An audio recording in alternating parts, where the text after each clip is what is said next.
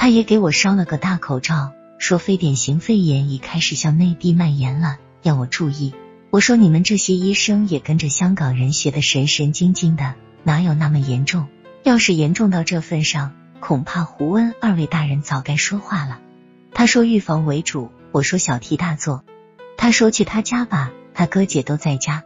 我听说他哥在就不愿去，人家是市政府副秘书长，去年因为介绍小麦套保的事。后来粮食购销公司不愿干，他哥当众否定了我的看法，再见面多不好意思呀。他硬拽着去了他家，他哥看见我很高兴，说我们的股票期货专家亲临寒舍不胜荣幸，情况他妹都给他说过，不错不错。我们正聊着，又进来一拨人，客厅一下满了。我和男朋友玉姐退到里屋说话，说着老反的笑话。我男朋友有点不太高兴了，说我们这样干太伤一个男同胞的自尊心了。他表示他如果入期货成了老反，我也敢这样干吗？我们正说着，听他哥在外边客厅发起火来了。只听说这算什么企业领导？好好的一个油厂，叫他弄成这样。你们县有这么大个油厂，老百姓竟然吃外地油，丢人不丢人？他哥说，他要是县委书记，首先要整顿油厂，建立起大豆基地等等。等那些人走后，我们出来，嫂子对我们讲，是经贸委和某县政府来谈工作。其实我们仨也不关心他哥那些政务上的事。十三日是周四，我看工作室基本正常，除了大家盯着被套的个股，新入市我也不让大家干，可以说平静的很。天骄早上围绕着一万五千元每吨反复。我见无事，就对玉姐说：“你在守门吧，我去郑州一趟，看看新品种小麦的消息。我知道每周四下午，上海金源期货公司、郑州营业部都要举办期货沙龙，想去听听。我中午十二点多到了郑州，不想去见老板。吃过午饭后，先来到未来大厦斜对面，在炎黄期货大厦下边的信托证券营业部待到了一点半。这个炎黄期货大厦五楼。”原是海南海政郑州期货营业部的地方，现也不知搬哪去了。但六楼还有期货营业部，好像还是浙江中大的。我在那待到三点，当天天交三零六合约，报收于一万五千二百六十元每吨，我快浮盈一千点了。在未来大厦六楼期货沙龙上，会还没开前，听大家议论，知道强麦就要上市了。关于上市初日定价问题，大家议论最多。多数人估计可能在一千七百元每吨以上。一会证交所新到任不久的副总来参加会了，这位老总侃侃而谈，其中最精彩的就是要求大家把荞麦当成金融期货来做。他说掏第一桶金的时候到了。其实他的观点很明白，就是鼓励做多，只是因事而不明说。但与会者基本上都领会了证交所的意图。沙龙会结束已经五点多了。我想这个时候老樊可能离开营业部了，我到营业部找经理聊聊。没想到营业部经理不在，只有一个员工在。散户室里竟然还有老樊在，且只有老樊一个人在。我当时对老樊的敬业精神真是大为敬佩。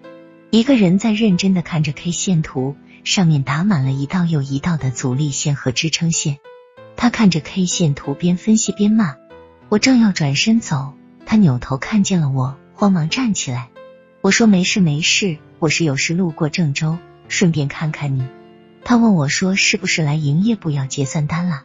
下班人都走了，今天不行了。”我告诉他不是，当时跟营业部签协议时说了结算单一月签一次的，真是顺便看看他，表示一下我们的谢意。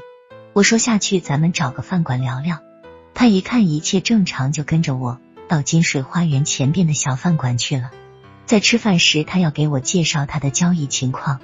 我说别说了，你办事我放心。我想听听你对荞麦的分析。他说，据他了解到的可靠消息，而且是听交易所一个什么部长说的，说荞麦一上市就是大涨，就是见到两千二百元每吨也是正常的。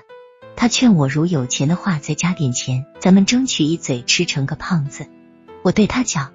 现在手边没钱，过一段时间有钱再加个三万两万的。刚才我看你看 K 线图挺用心的，不过我觉得你算是短线高手，咱总不能看着长线做短线吧？他愣了一下，拍着腿说：“我好眼力。”他这人如果不是这样，早就发了。不管哪一次长线，他都看对了，都是因为炒短线捡了芝麻丢了西瓜。听了他这话，我觉得此人潜在素质还真的不错，可为什么自己控制不了自己呢？他画的那些支持线阻力位，有的还是对的。从他的情况，我又看到了我二零零一年时的影子。教训啊！这个市场多少人在重复那昨天的故事？与老反告别，天已黑了。在一零七国道拦住个长途客车往家赶，一路上我主要在考虑强买，强买一上市肯定的是买势汹汹。证交所已经把话都说成这样了，谁还敢做空？突然我愣住了，心想。一个没有空头的市场会是什么样？太可怕了！难道像六二四股票行情一样，全体起立高奏国歌吗？话说回来，市场上大多数人错，就错在极端行情之时呀。但是哪个大户敢在此时逆流而动呢？估计不会有，因为没有一个建仓过程呀，也没有一张仓单呀，那只有任其弄到荒谬绝伦的上涨地步去了。这些其实都不是问题的核心，问题的核心是强卖到底怎样以其自身应有的特点运作，这需要有专门学问的人来进行。这时我想到了是粮食购销公司的王经理，那是刘美回来的，去年听他讲的就很实在。到家后，我给玉姐打了个电话，讲想与她一块去拜访王经理。玉姐说周六咱们去他家，他巴结他哥还来不及呢，肯定热心接待我们。周六是十五号，还隔了一天。我说姐，你安排吧。颠簸了一天真累，正准备休息时，有人敲门找我。开门一看，是我以前的男友，还有先前我工作过的那家证券营业部经理。两人要我出去一下，有话给我说。我心想大事不好，